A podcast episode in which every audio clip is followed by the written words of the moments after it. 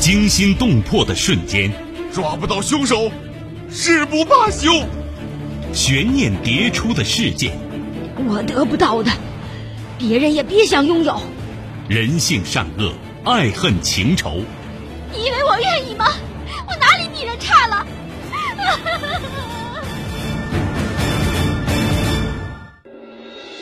谁是你今生难忘的人？谁没有今生难忘的事？难忘今生，淮南带您看尽世间百态。今生难忘，声音魅力，品味人情冷暖。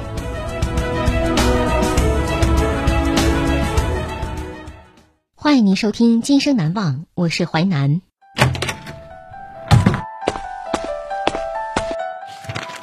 事件回顾。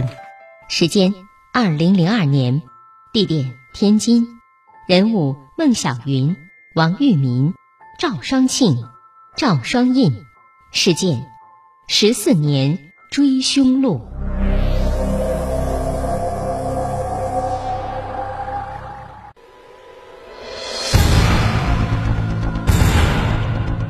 十四年前，王玉民的同桌在高考前夕失踪。而他成为头号嫌疑人。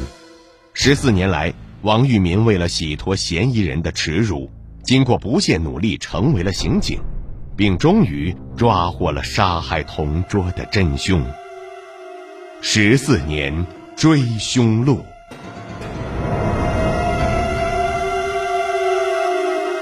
同桌被害。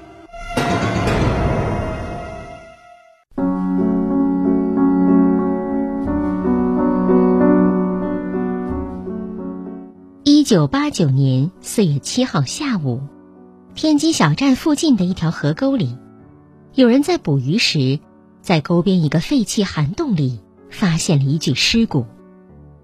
警方通过走访，最终通过该尸骨上一颗假牙，确定死者就是两年前，即一九八七年七月四号高考前失踪的女孩孟小云。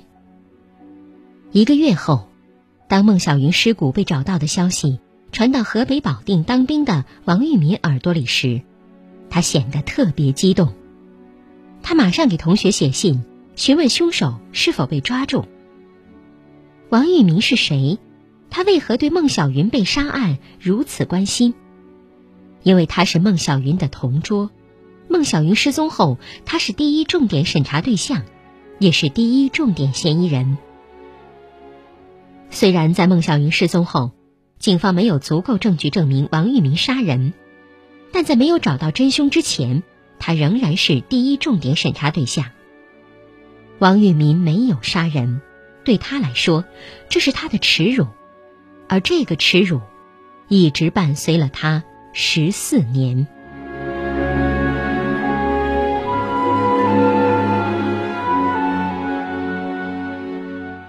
一九八七年夏天，高考即将来临。十八岁的王玉民正在紧张的复习中。他酷爱足球，体育成绩非常好，梦想是考一个体育学院。由于他文化课成绩不佳，因此没少下功夫。这个过程中，对他帮助最大的就是和他同桌了六年的孟小云。孟小云从初一就和王玉民同桌，他是学霸。成绩非常好，虽然二人在学习成绩上有差距，但孟小云没有因此嫌弃过王玉民。在六年相处中，两人的关系非常好。当时中学离家比较远，每次下晚自习，王玉民都会主动骑车和孟小云结伴而行，每次都是安全的将她送到村口，才回自己家。六年时间，他们成了无话不谈的好朋友。转眼到了高考倒计时，一九八七年七月四号下午，二人又结伴同行到学校领取高考准考证。下午四点多，领完准考证，二人一同骑车回家。王玉民像以前一样，将孟小云送到村口，才转身离去。离开的时候，孟小云还和王玉民说了一句话：“玉民，祝我们两个都实现自己的梦想，高考以后再见。”谁知这竟是他们一生当中最后说的一句话。第二天早上七点左右，复习到很晚才睡觉的王玉民被哥哥急匆匆的叫醒。哥哥告诉他：“玉民，玉民，你醒醒，警察找你。”这让王玉民一头雾水。警察找自己干什么呢？警察问他：“王玉民吗？请你详细说一下昨天下午和孟小云分手的时候的详细情况，还有下午四点三十分之后到今天早上你都干了些什么？有没有证人？”从问话当中，他首先感觉到孟小云出事了，随即他对警察说：“那天和孟小云结伴回来之后，我吃完了晚饭。”为了避免家里人打扰我学习，我就一个人去了离家不远的一个空房子里面复习了，一直到挺晚的才回来。但是因为当时就他一个人在这里，因此没有人能证明他在这里学习。你说的这是实情吗？我说的就是实情啊。最终他被审查了一天，在没有确凿证据的情况下，警察让他在笔录上按了手印，然后让他回家了。直到第二天，他才从人们的议论中知道孟小云失踪了。七月四号那天，孟小云和王玉民从学校领完准考证回来，便开始在家复习。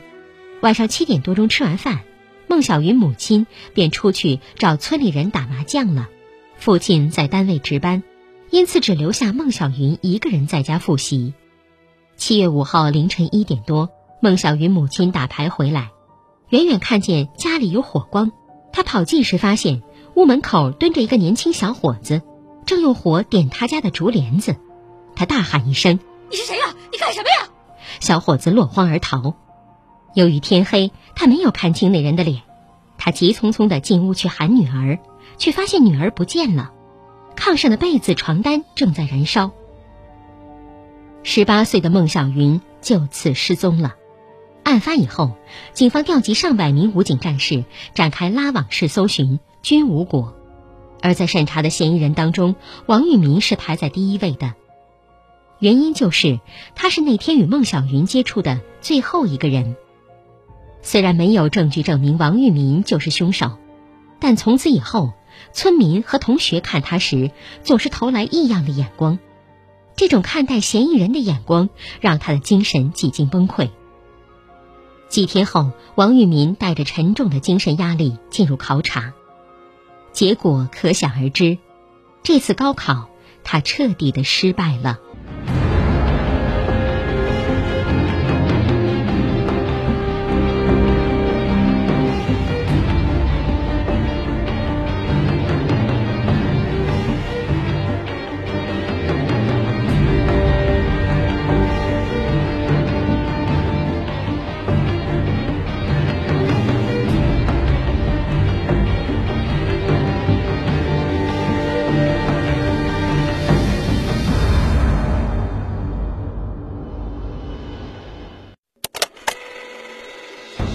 欢迎您继续收听《今生难忘》，淮南带您看尽世间百态，声音魅力，品味人情冷暖。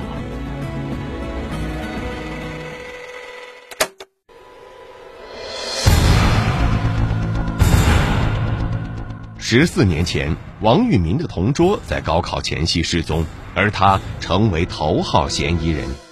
十四年来。王玉民为了洗脱嫌疑人的耻辱，经过不懈努力，成为了刑警，并终于抓获了杀害同桌的真凶。十四年追凶路，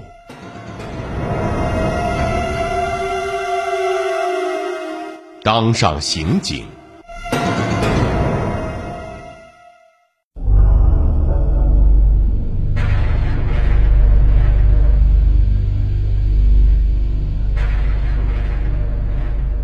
一九八七年冬天，落榜后的王玉民选择了参军。当年十二月，他来到河北保定，在陆军某炮兵团担任通讯员。虽然远离了家乡，但嫌疑人的身份却一直像一把枷锁一样重重压在他身上。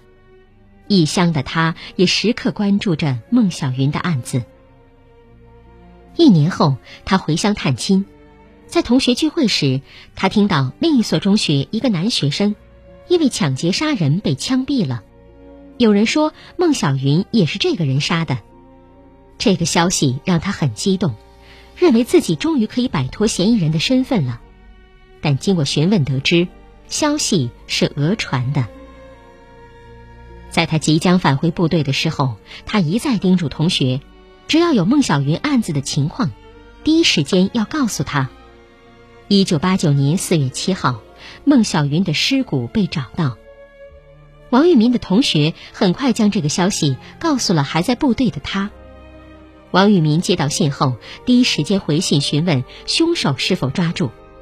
遗憾的是，凶手并没有抓住，此案成了无头案。王玉民的心情再次变得低落。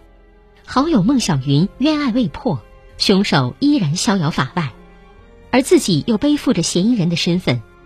为此，他在日记本上写下人生的第一个誓言：“我要当警察。”就是追到天涯海角，也要洗清身上的耻辱，告慰孟小云的冤魂。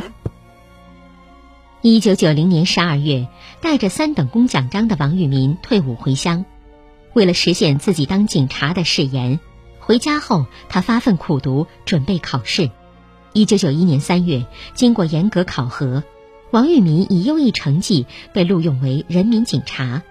之后，他被分配到天津市公安局津南分局，做了一名基层派出所的户籍民警。但是，户籍民警并不是他所想要的。他要破案，他要为孟小云伸冤，要为自己洗掉耻辱。因此，他坚决要求到条件最艰苦的刑警队去。最终，他如愿了。很快，他被分配到刑警队技术组担任技术员。在刑警队。曾经调查过他的民警成了他的同事。每当提起孟小云案，同事们都拿他嫌疑人的身份跟他开玩笑。虽然只是玩笑，但嫌疑人的身份却是他重重的枷锁。他觉得此案不破，不单是他个人的耻辱，更是整个刑警队的耻辱。但是随着时间的推移，大家似乎已经把孟小云案忘记了。尤其是他那些同学们，因为他们不相信过了这么长时间，这个案子还能破。确实如此，孟小云的档案已经在档案柜里静静的躺了很长时间。但是王玉民却没有忘。当他再次打开卷宗，看到第一重点审查对象的笔录中自己当年的笔录，以及那鲜红的指印，他的心情格外复杂。一九九七年，因工作出色，王玉民被任命为刑侦支队技术队副队长。这之后，他的工作压力更重了。不管压力多大，每破获一起案件，他都会不自觉地与孟小云案挂钩。在所有案件中，他最关注的就是孟小云居住地的案件，因为他凭着这么多年的刑警经历以及积累的经验。他始终坚信孟小云案是熟人作案，且凶手依然在村里，只不过当年大排查时把凶手漏掉了。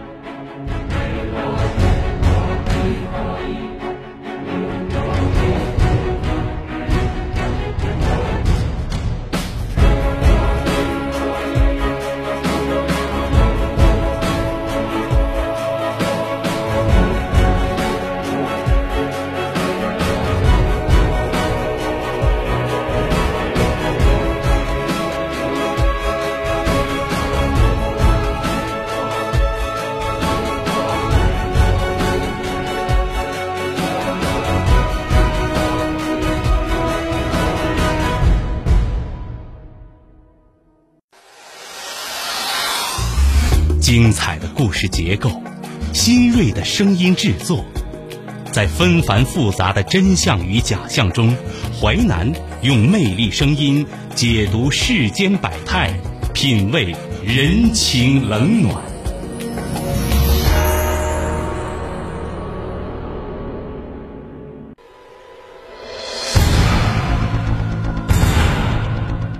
十四年前，王玉民的同桌在高考前夕失踪，而他成为头号嫌疑人。十四年来，王玉民为了洗脱嫌疑人的耻辱，经过不懈努力，成为了刑警，并终于抓获了杀害同桌的真凶。十四年追凶路，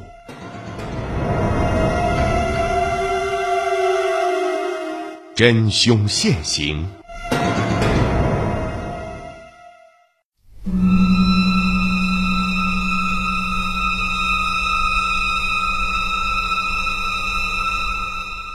二零零一年八月三十一号下午两点左右，小站镇四道沟村突发一起入室杀人案。此时已是技术队队长的王玉民接到报告后，立即带人赶赴现场。现场一片狼藉，死者躺在地上，柜子有撬过的痕迹。从现场遗留足迹分析，凶手应该是二十到四十岁之间，身高一米七左右。但经过分析认为，现场系伪造。目的是凶手想转移侦查视线，因此现场没有多少有价值的线索。但是在侦查中，不放过任何蛛丝马迹的王玉民，还是从柜子下沿成功的提取了一个残缺不全的指纹。令他想不到的是，就是这枚残缺不全的指纹，不久之后将会洗刷掉他十四年的耻辱。虽然现场是伪造的。但在凶手逃跑路上会不会发现线索？很快，在警犬帮助下，王玉民在一片倒塌的高粱地里发现血迹。再往前搜索，王玉民看见了几百米外的孟小云所在的村庄。王玉民从警以来，只要和这个村子有关的案件，他都特别关注。原因是他一直坚信杀害孟小云的凶手就在村里。警方很快在村里进行大排查，经过排查，本村三十二岁的赵双庆具有重大嫌疑。此人在一九八九年和弟弟赵双印因盗窃某厂工业原料被判刑七年，赵双印被判了六年。两人刑满释放后，长期游荡社会，不务正业。九月八号，在案情上报以后。分局领导决定立即对赵氏兄弟进行抓捕。九月九号清晨，二人落网。赵氏兄弟落网以后，王玉民把从现场提取的那块指纹分别与赵氏兄弟指纹进行对比，发现与赵双庆的指纹相同。刚开始，赵双庆还百般抵赖，但在铁证与审讯人员凌厉攻势面前。他不得不交代了自己在八月三十一号下午入室杀人的犯罪事实。当时他在四道沟村入室盗窃时被户主发现，并被堵在屋里。之后趁户主不备，他掐晕户主继续行窃。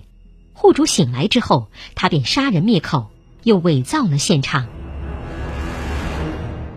而与此同时，另一位被审讯的赵双印。则供出了一个让王玉民苦苦追寻了十四年的犯罪事实：孟小云是我俩兄弟杀的。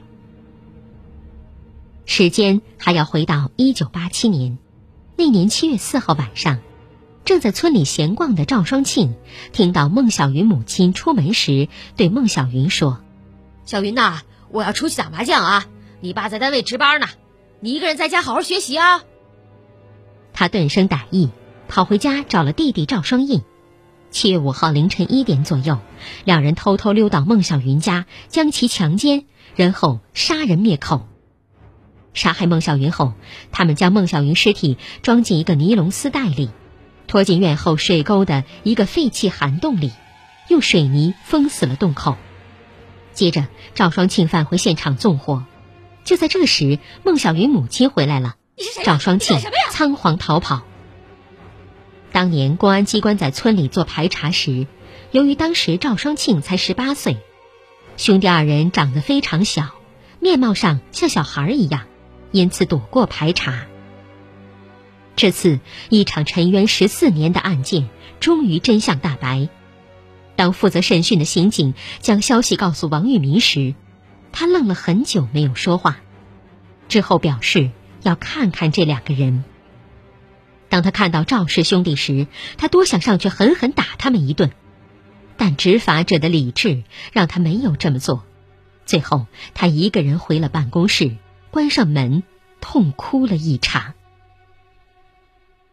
二零零一年十月二十六号，赵氏兄弟被依法逮捕，但是仅凭二人口供，没有物证是不能定罪的。这就意味着二人很可能会被放掉。赵氏兄弟供认说，他们将孟小云杀死后埋在水沟旁的涵洞里。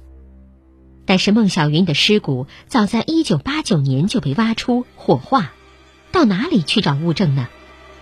而负责收集物证的王玉民突然想到，涵洞里会不会还有遗落的遗骨呢？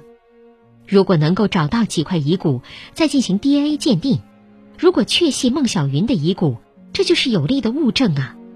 很快，王玉民带人来到涵洞旁，此时已是二零零一年十一月份。淤泥已经上洞，最终经过三天艰难的查找，终于从淤泥中找到几块散落的遗骨。遗骨找到了，但 DNA 却检测不出来，因为这些遗骨已经深埋地下十四年了。为了检验 DNA，他们向多地的刑事科研部门请求帮助，但最终都没有结果。最后，他们听说北京市公安局刑科所。曾做过埋在地下七年的尸骨的 DNA 鉴定，得知这个消息，王玉民随即带人拿了遗骨赶赴北京。北京市公安局刑科所通过对孟小云母亲的毛发和该遗骨的二十多项 DNA 鉴定后，终于确认该遗骨就是十四年前被害的孟小云，这就是铁证。结果鉴定出来的同时。刑科所还创造了中国 DNA 鉴定的记录，那就是深埋地下十四年的遗骨依然可以鉴定出 DNA。这件事在二零零二年三月中央电视台《东方视点》的栏目上还被重点介绍过。二零零二年九月四号，天津市高级人民法院宣判，以故意杀人罪、抢劫罪判处赵双庆死刑。以故意杀人罪判处赵双印无期徒刑。二零零二年十月二十一号上午，赵双庆被执行枪决。王玉民与同学聚会，当谈起他这十四年的心路历程时，几度哽咽。众人举杯时，王玉民将杯中的酒轻轻泼洒在地上，为孟小云。也为自己。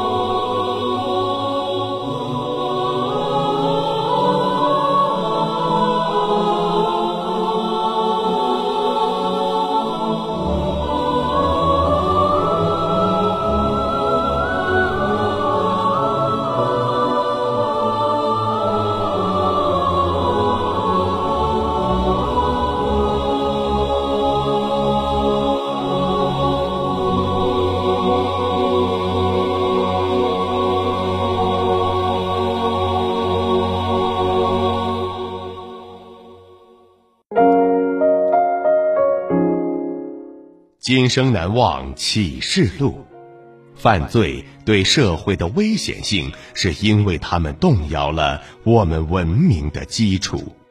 C. 贾柏林。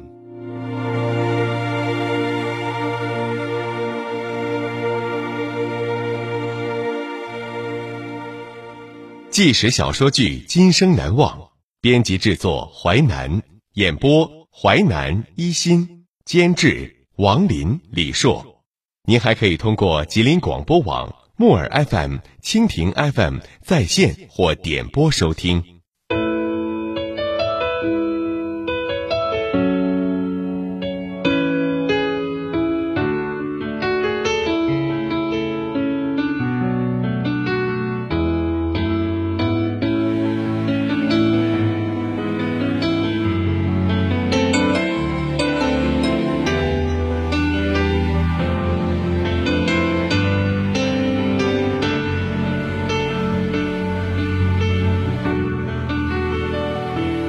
每条路上都有你的脚印，每扇门窗都有一颗徽章。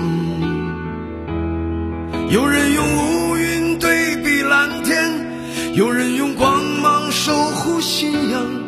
肩上的心托起沉重的梁，因为你们拥有一个共同的名字。每次风雨中都有你的身影，每个黑夜里都有你的光芒。有人用微笑解释存在，有人用孤独理解安详。头顶的星照亮黑色的眼睛，因为我们拥有一片共同的天空。和平的年代，平凡的英雄，你身后的光照耀肩上的心。